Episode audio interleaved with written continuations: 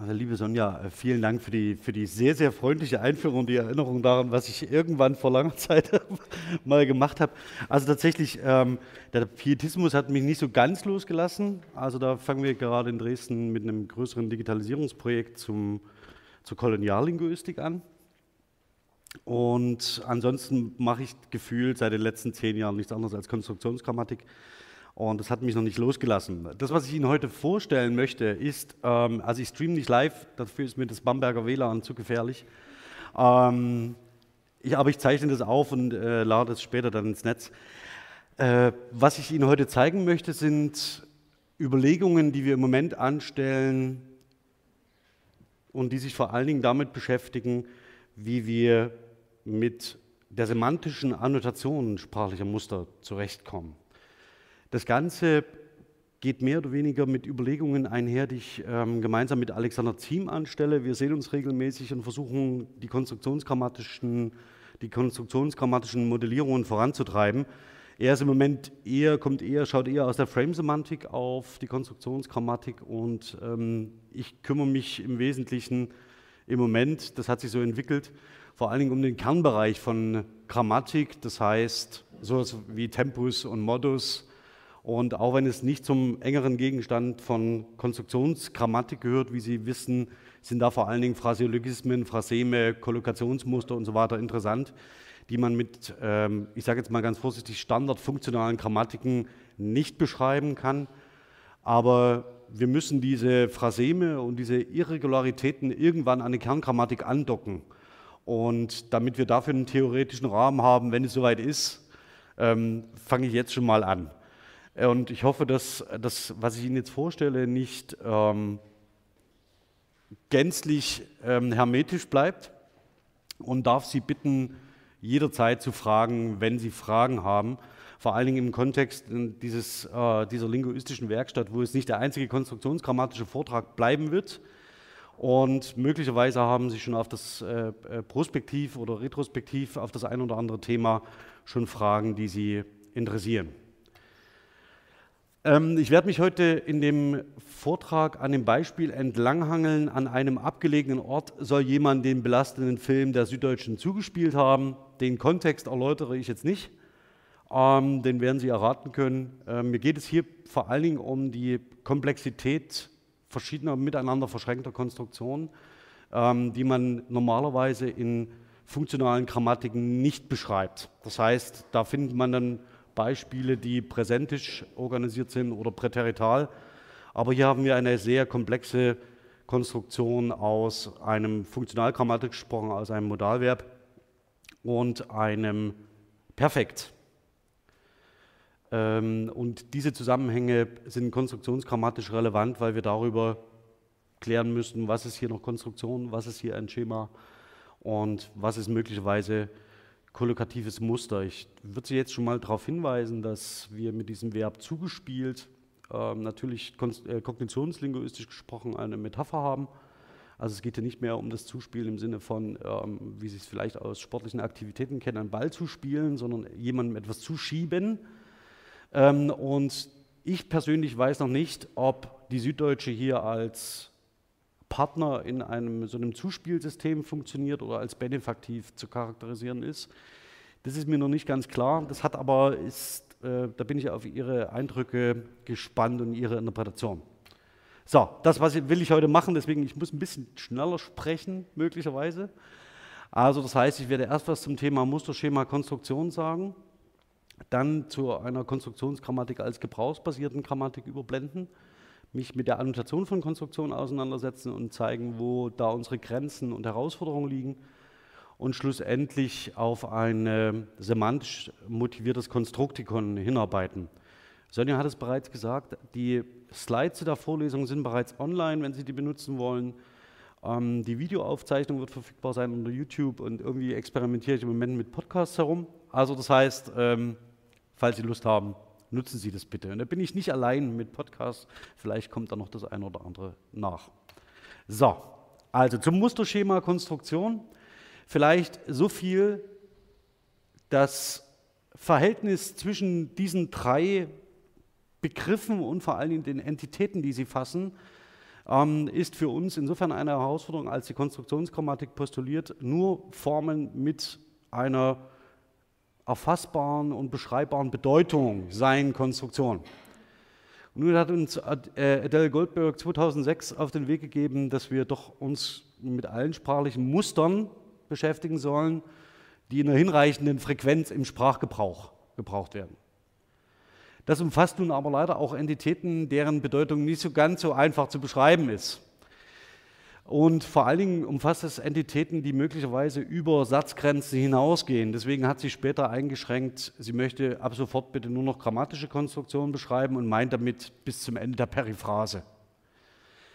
Das stellt uns vor das, äh, die Herausforderung, dass nicht ganz klar ist, ob zum Beispiel konditionale oder kausale Satzverbindungen äh, Konstruktionsstatus haben, wenn man aus dieser Perspektive blickt. Und ähm, wie sich der Begriff des Schemas dort einordnen lässt, wenn wir zum Beispiel von abstrakten Konstruktionen sprechen, die lexikalisch nicht spezifiziert sind. Also sind das noch Konstruktionen oder sind das bereits Schemata? Ähm, an dieser Schnittstelle werde ich mich ganz kurz heute bewegen und deswegen dieser Aufriss Muster, Schema, Konstruktion. Aber auch das ist möglicherweise etwas für die Diskussion. Gut, zunächst kommen wir zu der Konstruktionsgrammatik als gebrauchsbasierte Grammatik. Ich werde ihn jetzt nicht, äh, Sie jetzt nicht einführen. Ich möchte nur ein paar Schlaglichter setzen auf das, was ich jetzt tun werde. Ähm, ich komme aus einem sehr strengen äh, äh kognitionsgrammatischen oder kognitionslinguistischen, äh, aus einer kognitionslinguistischen Richtung ähm, und halte mich hier eigentlich sehr streng an Tomasello. Ähm, warum tue ich das? Weil glaube, er sich am deutlichsten von einer wie auch immer gearteten oder von unterschiedlichen Arten generativen Grammatik absetzt, indem er der generativen Grammatik den Gebrauch entgegenhält und das vor allen Dingen am Spracherwerb zeigt, ähm, was an sehr griffigen Beispielen unmittelbar einleuchtet. Das hat für uns aber die Bedeutung, und das möchte ich, darauf möchte ich jetzt schon hin, er setzt die Bedeutung zentral, also als allererstes als Primat in der Sprachbeschreibung. Das heißt, erst die Bedeutung, dann die Form. Ähm, problematisch ist der Begriff des Gebrauchs, konstruktionsgrammatisch. Also wie, wie Sie vielleicht wissen, gibt es, gab es eine Weile lang sowas wie eine Interaktionslinguistik, die konstruktionsgrammatisch gearbeitet hat. Namen sind da zum Beispiel Susanne Güntner und Wolfgang Immo, sehr prominent besetzt die ziehen sich aus dem Feld langsam zurück. Ich weiß noch nicht genau wieso. Aber es könnte damit zu tun haben, dass ähm, die an schriftsprachlichen Texten organisierte Konstruktionsgrammatik den Gebrauchsbegriff der interaktionalen Linguistik nicht teilt. Und dass man da, ähm, glaube ich, äh, Gräben erkennt, über die es nicht so einfach ist zu gehen. Ähm, nichtsdestotrotz kommt man im Wesentlichen aus der, ähm, von der Idee her, dass Bedeutung Form hervorbringe. Und das wird auch mein Leiden, meine leidende Idee sein. Ich zeige Ihnen nicht mehr die Konstruktionsdefinition äh, von Goldberg 95, das ist auch so ein Kommunikationsritual 95 2006. Ähm, ich will hier nur ähm, auf, eine, ähm, auf einen Teil dieser Konstruktionsdefinition von 2006 hin, ähm, der vor allen Dingen eine hinsichtlich der Bezeichnung dessen, was wir beschreiben, relevant ist. Also wir haben die aus dem angloamerikanischen Raum Form Function Pair als Konstruktionsbegriff, das haben wir eins zu eins übersetzt zu Form Bedeutungspaar. Und alleine diese Übersetzung lenkt in vielen Beschreibungen unseren Blick. Das heißt, wir kommen von der Form auf die Bedeutung. Möglicherweise könnte es besser sein, von Bedeutungsformpaaren zu sprechen, denn das wäre das, was man mit Tomasello oder aus der kognitiven Linguistik oder aus dem, was man aus der kognitiven Grammatik kennt, eher ähm, assoziieren würde. Ähm, wie Sie wissen, hat Goldberg 2019, also weiß nicht, vor zwei, drei Monaten, ähm, Explain Me This vorgelegt. Also das heißt ein neues ähm, äh, äh, Buch zur Konstruktionsgrammatik. Und hier sehen Sie das auch nochmal. Also These Learned Pairings of Form and Functions ist genau wieder dieselbe terminologische äh, Richtung, ähm, die, sie, die sie beschreibt und auch die Beschränkung auf die grammatischen Konstruktionen noch einmal als ähm, Diktum. Das heißt, da hat sich seit 2006 nicht so viel geändert. Das ist theoretisch ähm, äh, und in der Anwendung immer noch das, was wir von 2.6 sehen.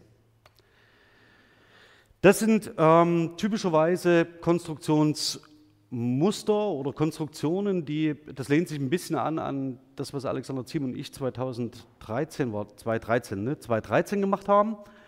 Ähm, nämlich, dass man postuliert, dass man, wenn man sprachliche Einheiten, die, für die sich eine Bedeutung beschreiben lässt, man bereits von Konstruktionen sprechen müsse.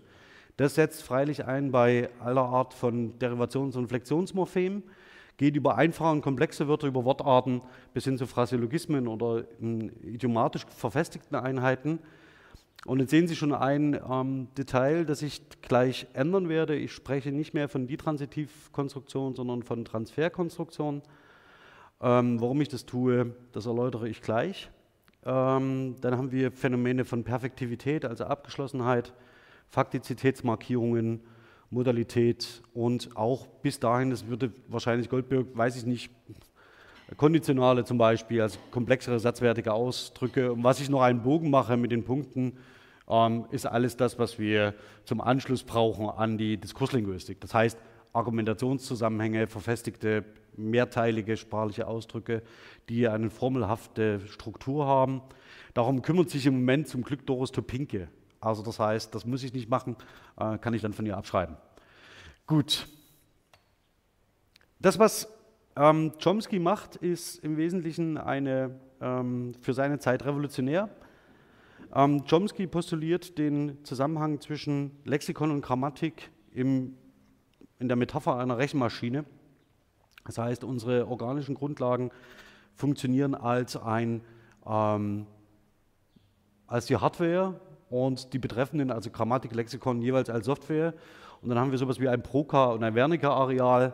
Und dazwischen gibt es ein Bündel und in der Sprachproduktion werden Elemente des einen Teils mit Elementen des anderen Teils so verbunden, dass wir Sprache produzieren können.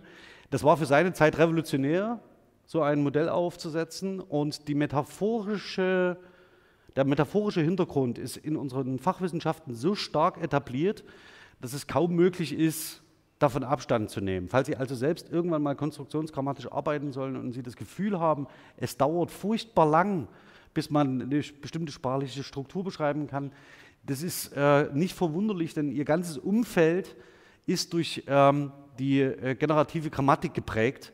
Und das heißt, Sie werden sehr früh davon abgehalten, ähm, ich sage mal, kreativ zu denken oder sprachliche Strukturen zu interpretieren. Ähm, deswegen vielleicht hier zu dem, zu dem Lexikon Grammatikkontinuum, das ist eines der wesentlichen Merkmale, wo die Konstruktionsgrammatik von diesem modularen System abweicht, nämlich dass man postuliert, es gibt so etwas wie, eine, wie ein Kontinuum zwischen Lexikon und Grammatik. Möglicherweise ist es gar dasselbe, äh, mit mehr oder mit weniger verfestigten Einheiten. Und auf dieser Skala bewegen sich natürlich auch die Begriffe des, des Musters, des Schemas und der Konstruktion. Ähm, Wozu ich das brauche und wie ich mir das vorstelle, ähm, äh, werde ich später zeigen. Nur hier so viel noch dazu. Filmer ist natürlich, falls Sie irgendwie den Eindruck haben, die Konstruktionsgrammatik würde so gegen die generative Grammatik wettern, ja, in, der, in dem einen oder anderen Zusammenhang. Das hängt vor allen Dingen lebensbiografisch mit, der, mit Charles Fillmore zusammen, der sich von der generativen Grammatik abgesetzt hat, um dann in die kognitive Grammatik zu wechseln und später eine Konstruktionsgrammatik aufzubauen. Ähm, das müssen wir, glaube ich, in einem, vor Dingen in dem deutschsprachigen Diskurs nicht übernehmen. Also diese Lagerbildung. Ich weiß, die gibt es, aber ich bin eigentlich kein Fan davon. So, noch einmal hier auch bei Goldberg der Bezug auf dieses, Konstruk äh, auf dieses Konstruktikon, oder, ähm, das sie aufstellt. Das ist wieder äh, diese ähm, Definition von 2019. Also wo sie postuliert, dass unsere, die Gesamtheit unseres Wissens in einem Netzwerk geordnet ist, das miteinander äh, in Verbindung steht. Das klingt im Wesentlichen so dahergesagt, stellt uns operational vor relativ große Herausforderungen. Ähm, denn uns es ist vollkommen unklar, ob das eine äh, geordnetes Netzwerk ist, ob es da hierarchische Verbindungen gibt. ähm, wie mit Komplexitäten umzugehen ist, ob es äh, Verbindungslinien gibt oder ob man davon ausgeht, es alles, liegt alles auf einer Ebene. Wie geht man mit Varietäten um? Also, dass Sie zum Beispiel verschiedene Dialekte beherrschen und irgendwie sowas wie ein Standarddeutsch dennoch äh, sprechen können, dass Sie zum Beispiel jemanden aus Österreich verstehen, obwohl Sie nicht diese Varietät beherrschen. Ähm, es ist vollkommen unklar, wie ähm, in welches Komplexitätsmaß und welches äh, Abstraktionsmaß bestimmte Konstruktionen driften dürfen und ob tatsächlich jede Konstruktion eine Instanz zum Beispiel eben Sprachgebrauch braucht, um überhaupt als Konstruktion zu gelten und so weiter. Und Sie, sieht, Sie sehen, sie beschränkt es auch nicht, äh, sondern sie zählt auf, es sind vielleicht Tausende, Zehntausende, möglicherweise Hunderttausende. Und da ist, sie ist sehr gut in der Darstellung, ja. Aber das, was sie damit hinterlässt äh, an Arbeit, ist äh, nicht, äh, nicht zu verachten.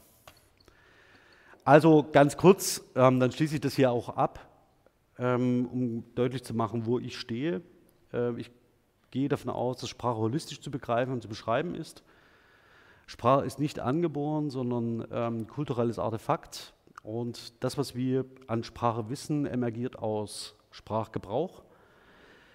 Sprachwissen wird in Prozessen der Kategorisierung und Schematisierung geordnet. Hier ist wichtig, dass jeder von Ihnen selbst schematisiert und äh, kategorisiert, dass es nicht so etwas gibt wie ein kollektives ähm, Sprachwissen, das eine Sprachgemeinschaft teilt. Das, was die Sprachgemeinschaft teilt, ist bestenfalls die Idee davon, dass man sich nicht gegenseitig äh, tötet, indem man nämlich auf den anderen Menschen zugeht, ihm zugewandt ist und immer in der Erwartungshaltung, dass das Gegenüber absichtsvoll handeln spricht, sodass ich es auch verstehen kann. Ähm, und die, das kommunikative Missverständnis ist leider sehr viel wahrscheinlicher als das Verstehen selbst. Aber dadurch, dass sie alle menschlich kategorisieren und schematisieren, sind sie auch in der Lage, so weit zu abstrahieren, dass sie äh, nicht mit ihren eigenen Konnotaten ähm, das Gegenüber konfrontieren, sondern dass ihr Hirn darauf ausgerichtet ist, das Gegenüber als handelnd wahrzunehmen. Alle sprachlichen Einheiten sind konzeptuelle Einheiten, Paare aus Bedeutung und Form. Ich drehe das jetzt schon um, um Sie ein bisschen darauf einzustimmen. Ähm, Spracherwerb und Sprachgebrauch sind an basale körperliche Erfahrungen rückgebunden. Das ist auch innerhalb der kognitiven Linguistik nicht unumstritten. So, jetzt zu der Frage, wie gehe ich mit Mustern, Schemata und Konstruktionen ganz konkret um? Ähm, das, was Sie hier sehen, ist äh, im Wesentlichen ist noch nicht ausgearbeitet, liegt auch noch nicht publiziert vor. Das ärgert mich am allermeisten. Ähm, der Tag bräuchte 48 Stunden. Und deswegen fange ich mal vielleicht an dem Punkt an, den Sie kennen. Also, das, was Sie hier sehen, ist, äh, ich mache das auch an einem griffigen Beispiel, also der äh, berühmt-berüchtigten Detransitivkonstruktion, äh, hier aus, der, aus Goldberg 95. Sie sehen, das Erste, was sie macht, also sie setzt die Bedeutung primär. Ja, also das heißt, die Bedeutung als die Form äh, emergiert aus Bedeutung. Sehen Sie an den schönen dicken Pfeilen von oben nach unten. Allein sie nennt es nicht so. Das Zweite, was Sie sehen, ist eine Reihe von, ähm, auf der Konstruktionsebene sehen Sie eine Reihe von semantischen Rollen. Diese semantischen Rollen sind Deep Cases, die sie von Filmo übernimmt. Und darunter sehen Sie so etwas wie eine semantische Umschreibung, also Sender, ähm, das, was passiert, ähm, was geschickt wird, also das Gesendete und den Empfänger oder das Ziel dieser Handlung. Wir haben uns immer gefragt, woher sie diese Rollen hat. Das wissen wir bis heute nicht. Die erinnern so ein bisschen an diese Verbinselkonstruktion von Tomasello. Also das heißt, das ist da später ausbuchstabiert. Und in der Form, auf der Formseite sehen Sie Subjekt- und Objektbegriffe. Das Problem ist an Subjekt- und Objektbegriffen, dass sie selbst funktional sind, das heißt selbst wiederum Bedeutung tragen. Also sie haben scheinbar ein Vormerkmal, was hier auf dieser syntaktischen Ebene eingezogen wird, können damit aber nicht oblig, äh, nicht ähm, typologisch arbeiten. Ähm, Goldberg 2019 macht das im Übrigen ähm, noch ganz genauso. Sie nennt die D-Transitiv dann Double Object Construction. Das heißt, auch die formale Markierung ist 2019 noch identisch. Deswegen habe ich Ihnen das mit dazu gesetzt. Die nächste Stufe ist dann Croft 2001. Croft 2001 arbeitet sich auf 200 Seiten am Subjektbegriff ab und daran, dass er, das typologisch, dass er den typologisch nicht gebrauchen kann. Die interne Struktur der Konstruktion kippt er um, also er setzt die Form primär und also setzt die Form nach oben, nicht primär, Entschuldigung, und ähm, die semantische Struktur äh, weiter unten. Ähm, verbindet es aber mit ähm, äh, über die symbolische Beziehung adäquat miteinander, sagt also sowohl von Form als auch von Bedeutungsseite her können sich Konstruktionen entwickeln. Das ist für die gebrauchsbasierte Grammatik heute oder Konstruktionsgrammatik heute zentral. Also es gibt formbasierte Ansätze und es gibt von der Bedeutungsseite her argumentierende Ansätze. Und das ist wohl auf Croft zurückzuführen, der mit diesem Schaubild ähm, einen großen Erfolg hat und meines Wissens auch heute noch zitiert wird. Allein es bleibt das typologische, äh, typologische Problem der funktionalen Rollenvergaben. Dann haben Alexander und ich gedacht, 2013, ja, das machen wir, wir, wir, wir tun mal so, als ob wir das adaptieren. Und um das in der germanistischen Linguistik anzuschließen, äh, fanden wir das eine gute Idee, das äh, semantische Rollenset von Peter von Polenz zu verwenden. Warum? Peter von Polenz ist ein klingender Name in unserem Fach. Und das heißt, wenn man sagt, das haben wir, das haben wir von Peter von Polenz, müssen wir darüber nie diskutieren. Und es ist tatsächlich so gewesen. Ähm, und das war für uns ein großes Glück. Also es gibt noch Beatrice Primus auf der anderen Seite, die natürlich auch äh, mit, mit dem Rollenbegriff arbeitet. Und tatsächlich ist da eine, ähm, eine Kommunikation schwierig. Sei es drum, das, was Sie jetzt oben sehen, ein, äh, sind die semantischen Rollen von Peter von Pullens. Er unterscheidet insgesamt 19 Stück. Und ähm, in einem ansonsten eher nicht rezipierten Buch, also der deutschen Satzsemantik. Ähm, das ist ungefähr, verhält sich ungefähr so wie die Grammatik von Ulrich Engel. Ist nicht systematisch, ist ähm, aber sehr sympathisch formuliert. Und das Entscheidende an Polenz und an Engel ist, dass sie an den richtigen Stellen die richtigen Fragen stellen. Also sie haben immer mal so einen Nebensatz. Ähm, und Engel meint irgendwie, ja, Tempus gibt es nicht. Und da muss man mal ganz kurz ganz kurz innehalten und überlegen, was er damit meinen könnte. Er führt es auch nicht weiter aus, aber er stößt die richtigen Fragen an. Das ist das Entscheidende, das ist bei Peter von Polenz auch so.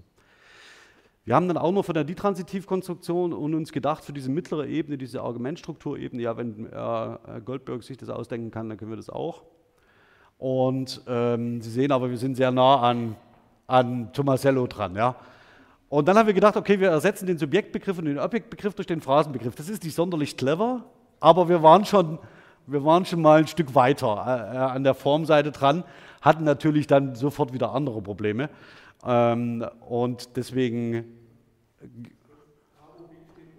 für, Entschuldigung, das ist das affizierte Objekt. Also das heißt, das affizierte Objekt, das, genau, fragen Sie bitte immer, wenn irgendwas an diesen Abkürzungen äh, nicht klar sein, also agens, benefaktiv, affiziertes Objekt, ähm, durch eine Handlung betroffen und in der Regel nicht lebend. Das ist nicht systematisch geschieden bei Peter von Polenz. Äh, also wenn es belebt wäre, würde man dann von, von Patient sprechen. Ja? Also das heißt, das ist nicht systematisch ausdifferenziert. Und ein effiziertes Objekt wäre eines, das aus einer Handlung hervorgeht. Also wenn man zum Beispiel einen Kuchen backt, ähm, dann wäre das ein effiziertes Objekt. Also auch das ist natürlich am Sprachgebrauch, das kann man schön aus dem Lehnstuhl heraus wahrscheinlich entscheiden, aber wenn Sie zwei Beispielsätze, werden Sie merken, wie schwierig das ist. Aber danke für die Nachfrage. Ähm, genau, so. Die Idee war dann schlussendlich davon ausgehend zu sagen, wenn wir über Konstruktionen wie diese Muster nachdenken und über äh, Schematisierungen und wie können wir das alles lösen, dass wir dann über, das ist unsere zweite, unser zweite, zweiter Ankerpunkt neben Peter von Pullens gewesen, zu sagen, ja, nehmen wir doch Bühler. Bühler kommt immer gut, ähnlich wie Hermann Paul.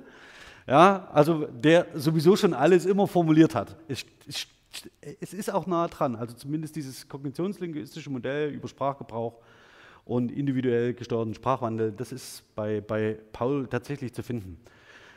Ähm, hier über das, das Origo-Modell, das kennen Sie sicher, für mich ähm, äh, entscheidender ist dann die Adaptation bei Köller mit seiner Perspektivität. Auch Köller ist wiederum so ein ähm, äh, Wissenschaftler, der jetzt schon sehr alt ist und der im Wesentlichen seine Literaturbestände bis 1995 nochmal durchgeht und interessante Themen aufwirft.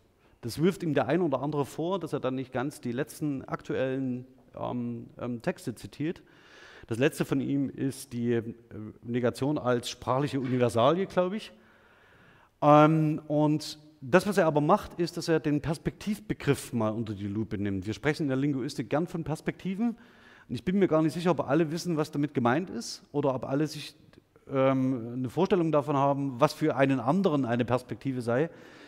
Die Perspektive ist nicht der Punkt, auf den wir blicken, sondern die Perspektive ist die, die sich einstellt, wenn wir auf einen Fluchtpunkt sehen.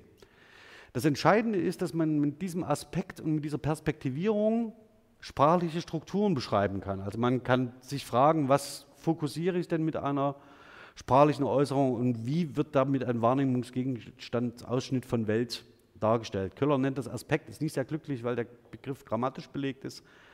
Sei es drum, damit, damit muss man leben.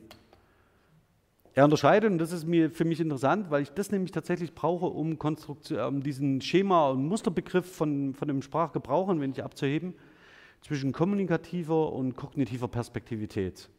Kommunikative Perspektivität sind in unserem Sinne die sprachlichen Äußerungen, die tatsächlich getätigt werden, also die, die wir untersuchen können, unser einziges Untersuchungsmaterial, Sprachgebrauch.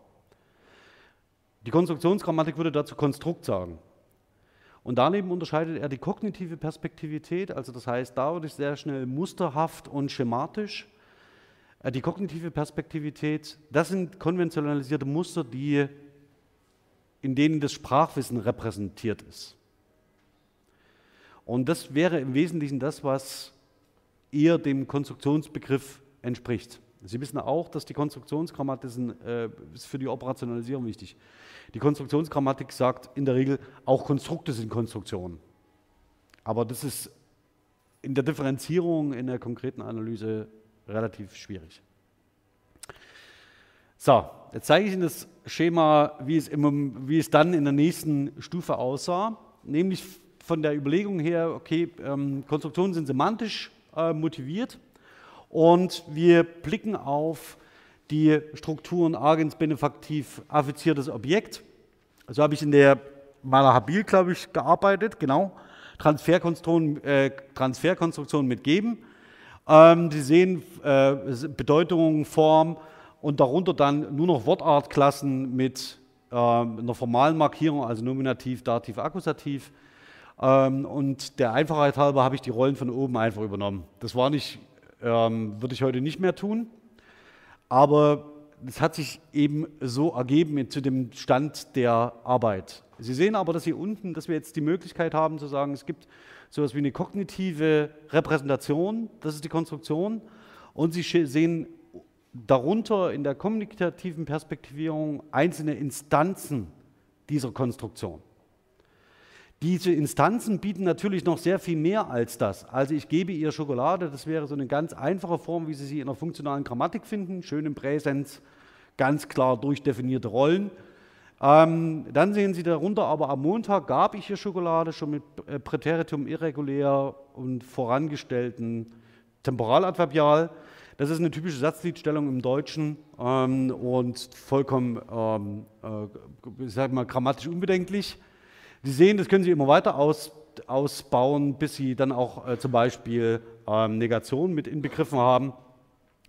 Und das Problem der Konstruktionsgrammatik ist, dass man jetzt nicht sagen kann, ich konzentriere mich auf den Zusammenhang von geben und irgendwie zwei Objekten, sondern Sie müssen irgendwann auch den letzten Satz erklären können. Und das möglichst so, dass er zum Rest passt. Also das heißt, dass Sie irgendwie auch eine Idee haben, wie Sie mit Modaladverbialen umgehen und möglicherweise auch irgendeine Vorstellung davon haben, was ein Perfekt für sie ist. Sonst klappt ihnen irgendwann, sonst, man könnte sich immer darauf zurückziehen und sagen, ja, dann nehmen wir die Dudengrammatik.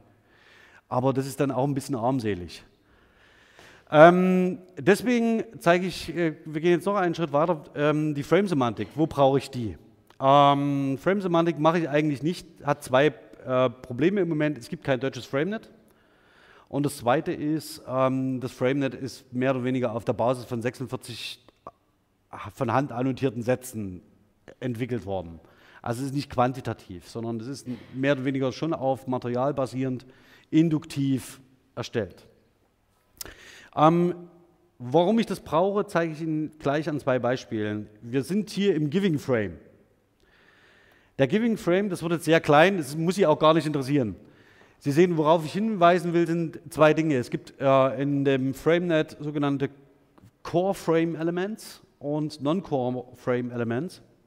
Und genau, also das ist, Sie müssen das nicht lesen können. Ähm, Core Frame Elements sind im Wesentlichen derjenige, der gibt, derjenige, der empfängt und Theme, das, was gegeben wird. Und darunter sehen Sie Non-Core-Elemente, Zeitangaben, Raumangaben, Art und Weise der Übertragung und so weiter, die halt in den Sätzen mit annotiert werden konnten, aber eben offensichtlich nicht zum Kernbestand des Frames gehören, also dieses Wissensraums. Wenn ich jetzt diese Frame-Elemente in, diese Konstruktions, in dieses Konstruktionsmuster integriere, habe ich auf einmal einen theoretischen Hintergrund für die Bezeichnung dieser Argumentstrukturebene, ohne dass ich mich theoretisch im Moment zumindest rechtfertigen müsste. Es gibt immer Kritik, das ist keine Frage, aber ich kann zumindest diesen Agens ausgestalten, ich kann den Benefaktiv ausgestalten und ich kann auch das affizierte Objekt ausgestalten, ohne dass ich das Rollenset zweimal verwenden muss auf unterschiedlichen Abstraktionsebenen der Konstruktion. Bei Geben kann man sagen, ja, was soll's. Ähm, das ist ja nun irgendwie keine, keine große Kunst, und deswegen zeige ich Ihnen jetzt ein anderes Beispiel, nämlich creating für, und ich mache das schnell weiter, für das Verb stricken. Ähm, für dieses Beispiel bin ich einem äh, Studierenden sehr dankbar, der mir das äh, in die Hand lieferte. Also ich stricke dir einen Schal, die, die Sie, äh, diese Äußerung können Sie lesen als eine Instanz der Transferkonstruktion. Es geht dann nicht mehr primär darum, dass ein Schal hergestellt wird, sondern es geht darum, dass ein Schal hergestellt wird, um ihn weiterzugeben. Das wäre zumindest eine mögliche Lesart. Ähm, und diese mögliche Lesart ähm, würde man über den Coercion, den Lesart-Erzwingungsbegriff, ähm, sehr gut modellieren können. Und jetzt möchte ich Sie auf Folgendes hinweisen. Es ist so, dass wir in der Transferkonstruktion, die ändert sich auf der semantischen Ebene überhaupt nicht. Das heißt, wir haben einen Agens, wir haben einen Benefaktiv und wir haben ein affiziertes Objekt, nämlich den Schal, der gegeben wird. Jetzt ist aber so, dass wenn Sie Stricken in diese Konstruktion einbetten, das Stricken nicht alle Rollen, Argumentstrukturrollen, Frame-Elemente, was auch immer mitbringt und dieser Benefaktiv, den die Konstruktion erzwingt, der scheint im Creator Frame, den ich Ihnen vorher gezeigt habe, als Non-Core-Element durch. Das heißt, äh, Creator, also derjenige, der den Char produziert, und das, was geschaffen wird, ist im Creator Frame Kernframe-Element. Und der Empfänger ist ein Nicht-Kernelement, das heißt, es steht eher am Rand, eher an der Peripherie. Und jetzt könnte man postulieren, dass nur die Verben dort eingebettet werden können, in denen es so ein Non-Core-Element überhaupt in diesem Frame gibt, sodass eine Lesarterzwingung möglich wird. Und das ist eine für mich sehr elegante Variante, um zu zeigen, ähm, wo kommt denn auf einmal das Material her, was man dann irgendwie mit noch da hinzufügt. Ähm, das Entscheidende ist, dass die Lesart über die Konstruktion hier erzwungen wird. Der Rest ist identisch. Also der Rest unterscheidet sich nicht. Es geht mir hier nur um diese mittlere Ebene. So. Jetzt die, jetzt die letzte entscheidende Frage. Das haben Sie sich vielleicht auch schon mal gefragt. Warum oder wie entscheidet sich denn ein Sprecher, welche Konstruktion er nutzt? Also wo, ab wann wird gewählt? Also ab wann sagt er, ich verwende die doppelte Negation oder ich verwende zum Beispiel eine, ein Vorgangspassiv oder wann ähm, wird eine Ditransitivkonstruktion verwendet oder eine Transferkonstruktion um, Sie sehen, mir passiert es selber noch, ähm, Transfer ist zu, zu, stark entrenched. Also die äh, Transferkonstruktion benutzt und ähm, hebt dann etwas Bestimmtes hervor. Ähm, dieses Phänomen ist konstruktionsgrammatisch nicht geklärt. Ich zeige Ihnen hier jetzt mal den Versuch ähm, von Goldberg. Hier geht es im Wesentlichen darum, dass, irgendwie mit, dass sie postuliert, dass mit, in der Produktion sehr viele, das sind die Punkte E und F, sehr viele also Konstruktionen aktiviert werden und miteinander konkurrieren, um eine bestimmte Aussage auszudrücken. Und währenddessen kann es natürlich auch zu Fehlbildungen kommen. die ähm, im Sprachgebrauch passieren und im Wesentlichen lernen wir, indem wir ähm, durch Fehler ähm, das, die Netzwerkverbindungen stabilisieren und vor allen Dingen dieses Scharfzeichnen, Feintuning nennen sie das hier, also das heißt, dass man das Netzwerk äh, feintuned. Das klingt ein bisschen äh, nach generativer Grammatik, ähm, aber nur ein bisschen. Äh, ich bin mir noch nicht sicher, was ich davon halten soll. Das Entscheidende ist, dass ich der Auffassung, also ich bin der Auffassung, dass wir uns darüber überhaupt keine Gedanken machen müssen, also wie dieser Zusammenhang ähm, sich aufbaut. Und das Schöne ist, dass mir dafür die kognitive Linguistik das Modell in die Hand gibt. Nämlich, das haben Sie, äh, wenn Sie Tomasello gelesen haben, mit Shared Intentionality, wo es im Wesentlichen darum geht, dass wir als Menschen uns nur aufeinander einrichten, oder das ist die einzige kognitive Fähigkeit, die uns von Primaten, also unseren nächsten Verwandten, ähm, unterscheidet, ist, dass wir in der Lage sind, einen, als Menschen einen gemeinsamen Aufmerksamkeitsfokus zu etablieren. Das bedeutet, dass wir dem Menschen gegenüber grundsätzlich unterstellen, dass er absichtsvoll handelt und dass wir wissen, was er tut.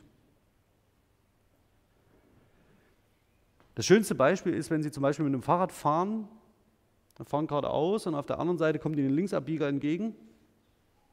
Und es passiert sehr selten, dass es zu einem Unfall kommt, obwohl Sie nicht direkt miteinander kommunizieren können.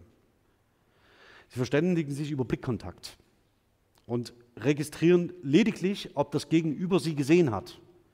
Wenn Sie den Eindruck haben, dass das der Fall ist, vertrauen Sie in der Situation darauf, dass Ihr Gegenüber Sie nicht überfährt. Es gibt darüber aber keine Verhandlung, ja, sondern es reicht aus, um das Gegenüber anzusehen, um zu wissen, okay, du weißt, ich bin da, ich weiß, du bist da. Ähm, und jetzt sehen wir mal, dass wir heil aus der Situation hier rauskommen. Und in der Regel funktioniert das auch. Ähm, mit sprachlichen Strukturen ist das identisch und die Weiterentwicklung dieses Shared Intentionality Konzeptes ist die sogenannte Coordinated Group Cognition. Also das heißt, es funktioniert nicht nur zwischen zwei Individuen, sondern wenn ich jetzt hier sprachlich handle, dann tue ich das in Erwartungshaltung einer kollektiven Identität dieser Gruppe und richte meine sprachliche Äußerung an der äh, Erwartungshaltung der Gruppe aus. Ich könnte jetzt auch Zeitung lesen. Das sind so die typischen Sprechaktspielchen, die man so in der äh, Kommunikations, in, bei Kommunikationsritualen durchführen kann. Ähm, und in der Orientierung an einer erwartbaren gemeinsamen Kognition dieser Gruppe sind bestimmte Wahlen wahrscheinlich, die sie aber nicht bewusst treffen und sich bewusst dafür entscheiden, sondern ein Großteil dieser Wahlen nimmt ihr Hirn ab, ohne dass es ihnen bewusst ist. Das heißt, der sogenannte freie Wille basiert irgendwie auf 2% ihrer Hirntätigkeit. Und das, was ihnen, ihr Hirn ihnen vorgaukelt als Entscheidungsmöglichkeit, ist schon sauber vorselektiert, ähm, sodass sie dann natürlich sich irgendwie noch bewegen können. Aber im Wesentlichen leistet ihr Gehirn, dass sie überleben. Gut, und mit, dieser, ähm, mit diesem Andocken an dieses Prinzip muss ich nicht mehr erklären, wie der Zusammenhang zwischen Hirn und Wahrnehmung funktioniert. Und ich muss auch nicht mehr erklären, warum welche Wahl getroffen wird, weil ich immer sagen kann, das beschreiben wir später. Also wie diese Group Cognition funktioniert. Und genau das mache ich jetzt, beschreiben wir später. So, nochmal zu dem Satz zurück. An einem abgelegenen Ort soll jemand den belastenden Film der Süddeutschen zugespielt haben. Das ist hier mit Asterisk versehen. Ich zeige Ihnen auch, warum. Ähm, ich, brauch nämlich, ich brauchte nämlich diese Transferkonstruktion und die war in dem Ursprungsbeispiel nicht gegeben. Also das heißt, das äh, ich, wollte ich aber hier markieren. Ähm, Sie sehen, wir haben offensichtlich sowas wie eine Instanz einer Transferkonstruktion. Es geht im Wesentlichen jemand, dass jemand einem äh, Presseorgan der Süddeutschen an einem abgelegenen Ort den belasteten Film zugespielt haben soll und diese beiden Beispiele wären Instanzen der Ditransitivkonstruktion oder der Transferkonstruktion, die hier durch ein äh, modales Verhältnis gekennzeichnet sind, weil man ähm, diese, äh, ähm, das Zuspielen in dem ganz am Anfang genannten Sinne nicht äh, gut erklären kann oder nicht eindeutig erklären kann, ob es sich um einen Rezipienten handelt oder um einen äh, man könnte auch sagen Kontraagens, aber das will ich jetzt gar nicht vertiefen. Okay, also was haben wir als äh, Prämissen hier an dem Punkt? Also ich würde gern von Konstruktion als Bedeutungsformpaaren sprechen, die diese Bedeutung von sprachlichen Strukturen als primär setzt. Ähm, und ich glaube nicht, dass man einfach sagt, ja, dann übersetzen wir es anders, sondern es ist schon ein anderes Verständnis, was damit zusammenhängt. Ähm, ich würde gern die Bedeutung von Konstruktion auf der Ebene der kognitiven Perspektivität ansiedeln und vor allen Dingen diese Zusammenhänge von Konstruktionen als Verschränkungen beschreiben, die andere Konstruktionen jeweils einbetten. Und was ich darunter mir vorstelle, zeige ich Ihnen jetzt. Wenn Sie hier irgendwie zwischendurch das Gefühl haben, dass Sie nicht wissen, wovon, wovon ich rede, bitte fragen Sie nach.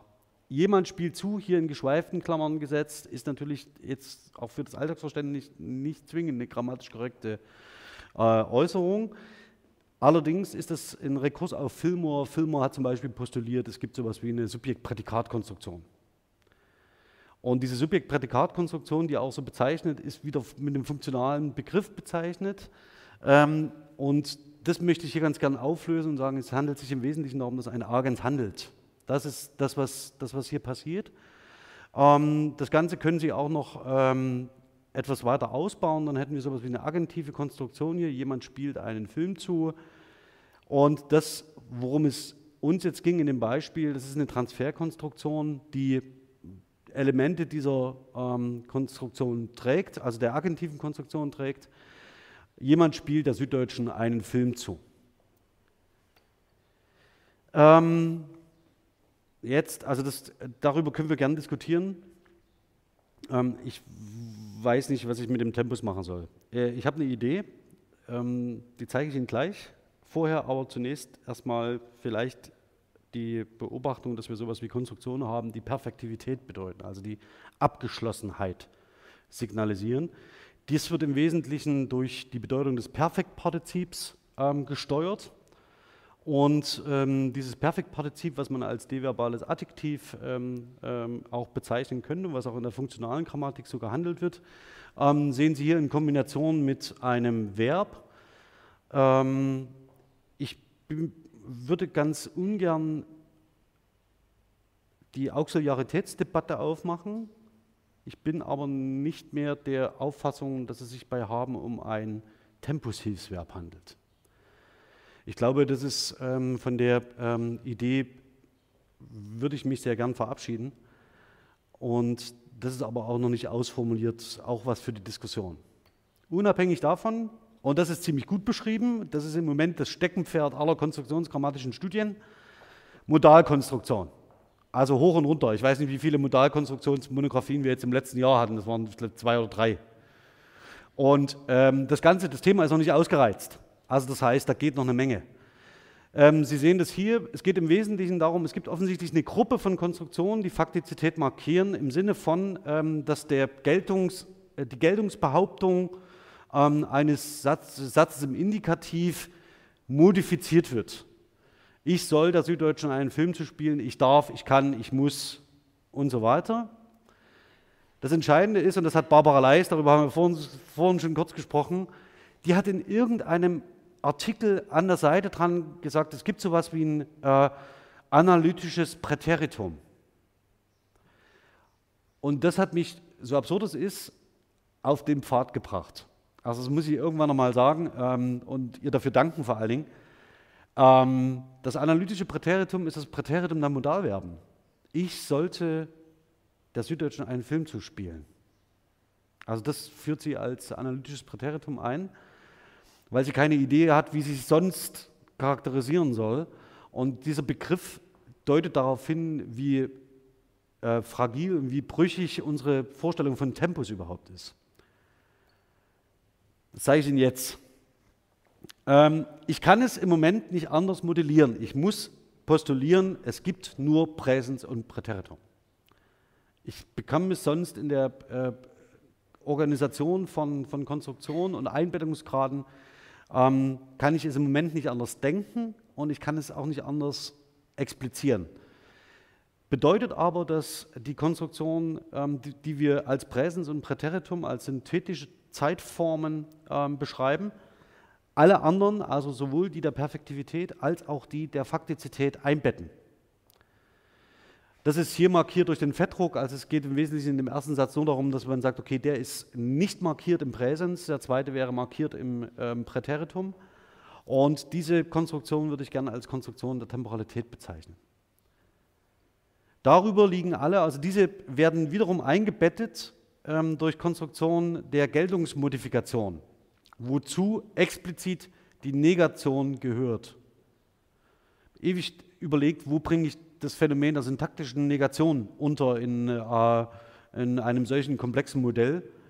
Ähm, feststeht, es muss sehr weit außen stehen, damit ich überhaupt die Möglichkeit habe, satzwertige Negationen zu markieren und auszudrücken. Ähm, die Diskussion um die Negation in den letzten 20 Jahren hat sich vor allen Dingen um den Scopus gedreht, also die Reichweite der Negation.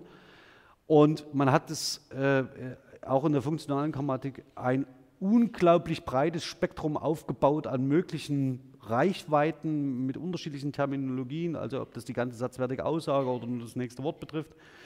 Schlussendlich weiß man aber auch seit 30 Jahren, dass sich an, der, an dem logischen Aufbau nichts ändert. Das heißt, dass ob der Skopus weit oder eng ist, äh, ein nicht gekauftes Fahrrad bleibt ein nicht gekauftes Fahrrad. Und ob ich das Fahrrad nicht kaufe oder ob ich nicht das Fahrrad kaufe, ist egal. Das Fahrrad ist nicht da. Ähm, und dennoch ist diese Diskussion ähm, im Moment sehr vermint. Deswegen auch hier bin ich äh, auf Kritik gefasst, sage ich mal.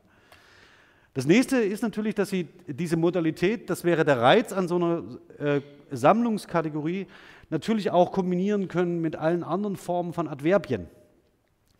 Und ähm, der Zusammenhang für mich stellt sich dadurch dar, dass man ähm, wohl sagen kann, die Negation ist eine besondere Geltungsmodifikation, ähm, weil sie die Satzaussage faktisch umkehrt. Ähm, die Modaladverbien hingegen, die sind so Mitspieler und haben eine sehr geringe Reichweite. Nichtsdestotrotz, auch sie ändern eine Satzaussage vollständig. Das geht ähnlich wie die Konstruktion der Faktizität, die machen das, da ist das Modell genauso. Mit diesem Modell ist es mir klar, warum, ähm, irgendwann klar geworden, warum wir so eine Schwierigkeiten mit dem Konjunktiv haben. Der Konjunktiv ist eine Konstruktion, die Konstruktion der Temporalität, Perfektivität und Faktizität in einem behandelt. Und zwar nicht trennbar.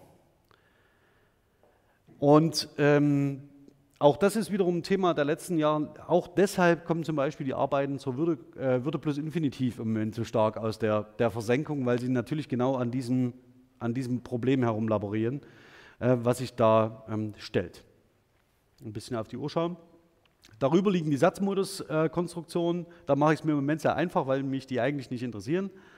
Und ähm, das müssen Sie bitte nicht lesen. Holen Sie sich dazu die Slides. Ich will Ihnen nur eins 1 zeigen, ähm, nämlich die, ähm, Sie sehen auf den, auf den Slides, die, die online stehen, sehen Sie dann immer die Muster dazu. Ähm, zur Perfektivität vielleicht so viel.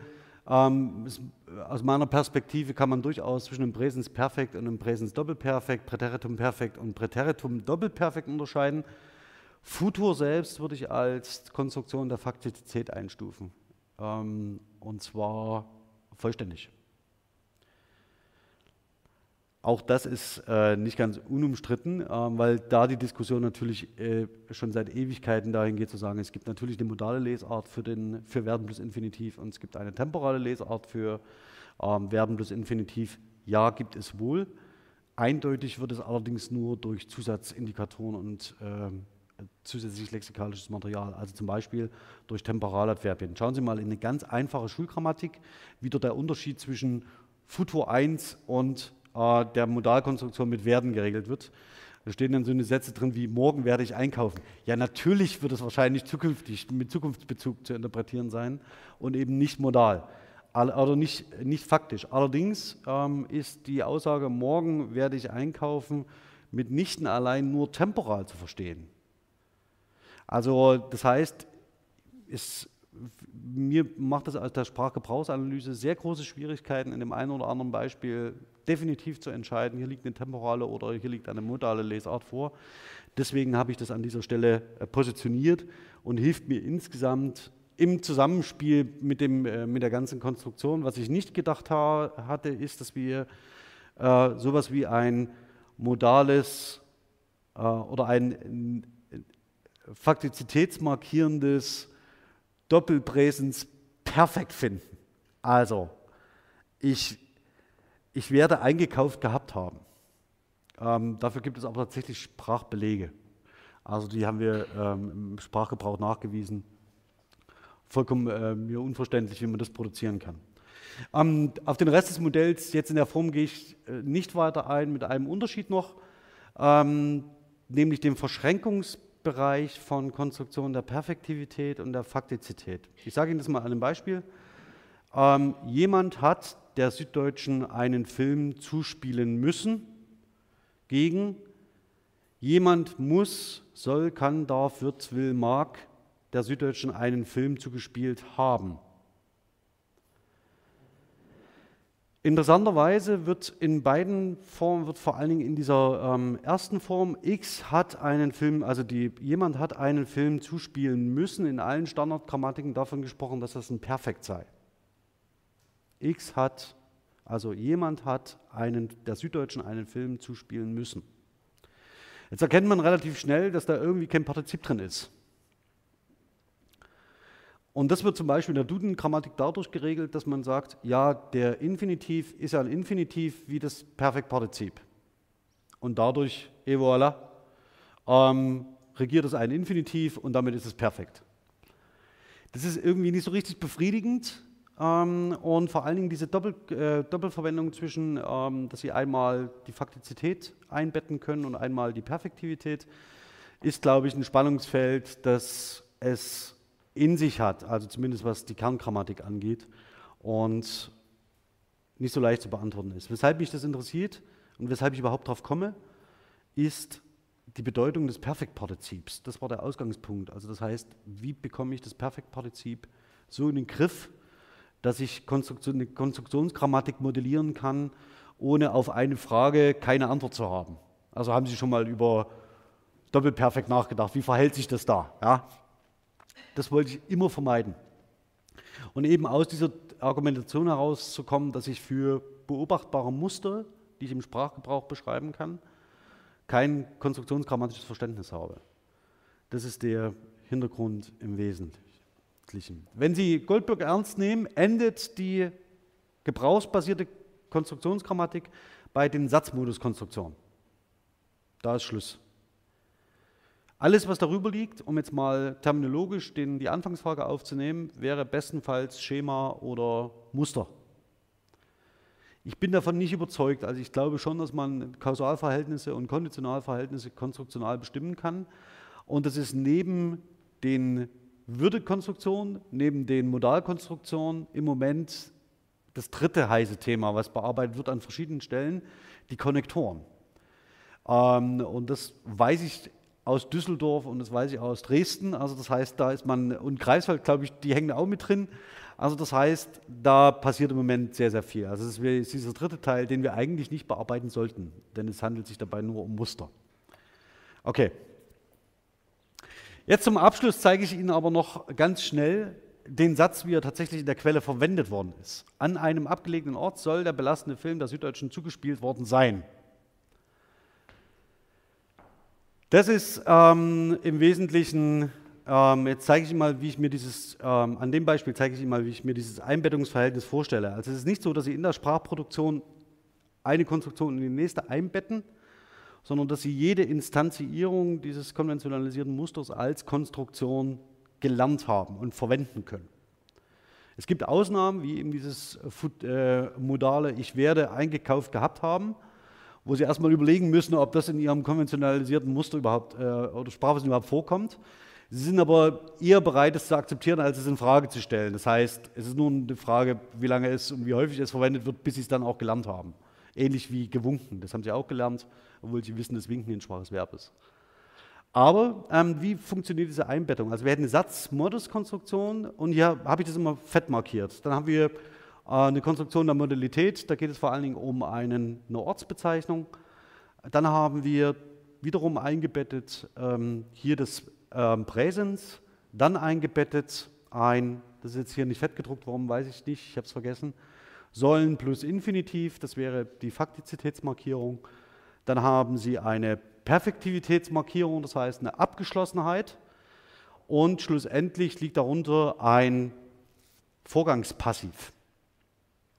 Das, was ähm, äh, hier in verschiedenen Einbettungsverhältnissen ähm, äh, äh, liegt.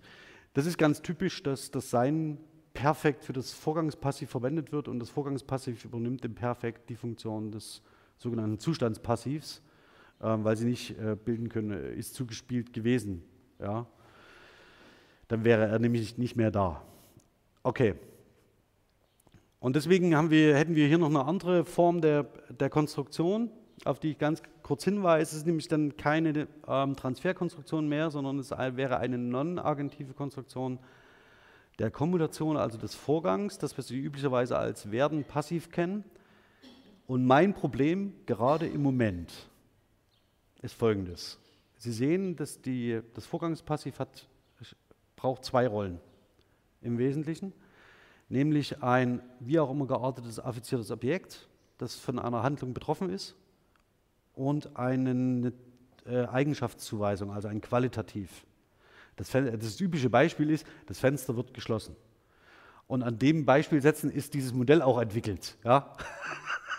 Und jetzt, das fällt mir jetzt auf die Füße, nämlich in dem Satz, der belastende Film soll der Süddeutschen zugespielt worden sein, haben sie den Benefaktiv. Ja? Und dieser Benefaktiv ist im äh, Muster der Konstruktion nicht vorgesehen.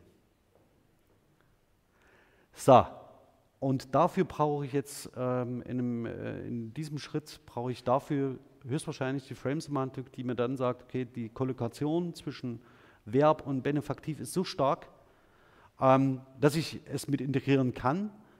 Ähm, Sie sehen, das ist für eine grammatische Interpretation, der Film wird an einem abgelegten Ort zugespielt, das würde funktionieren, reibungslos.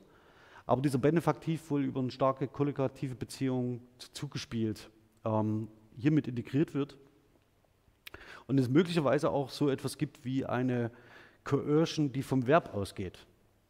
Also das heißt, die nicht über die Konstruktion lizenziert wird, sondern dass man auch von einer Lesererzwingung äh, von einer niederen Ebene ausgehen muss, die möglicherweise dann zu einer Konstruktion führt, in der der Benefaktiv ähm, gesetzt wird.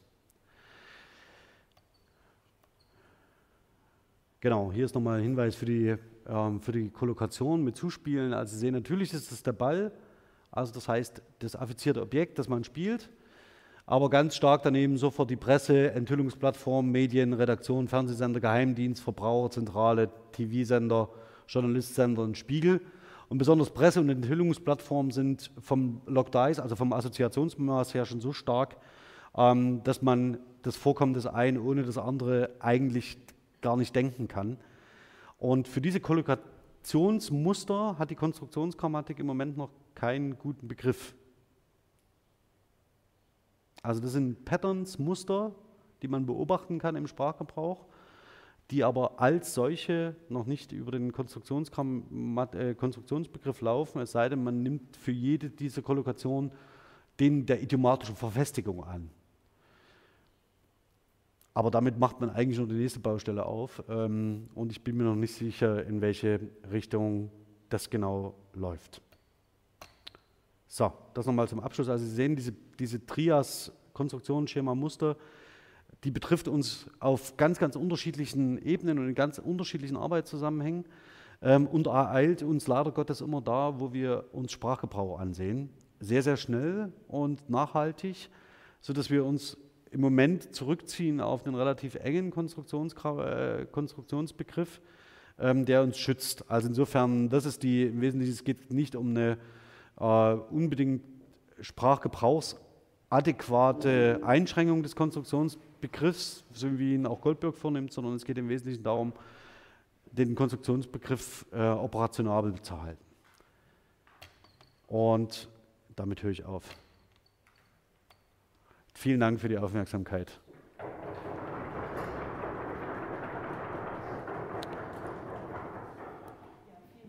Ja, ich hoffe, es war nicht nicht zu viel des Guten. Ja.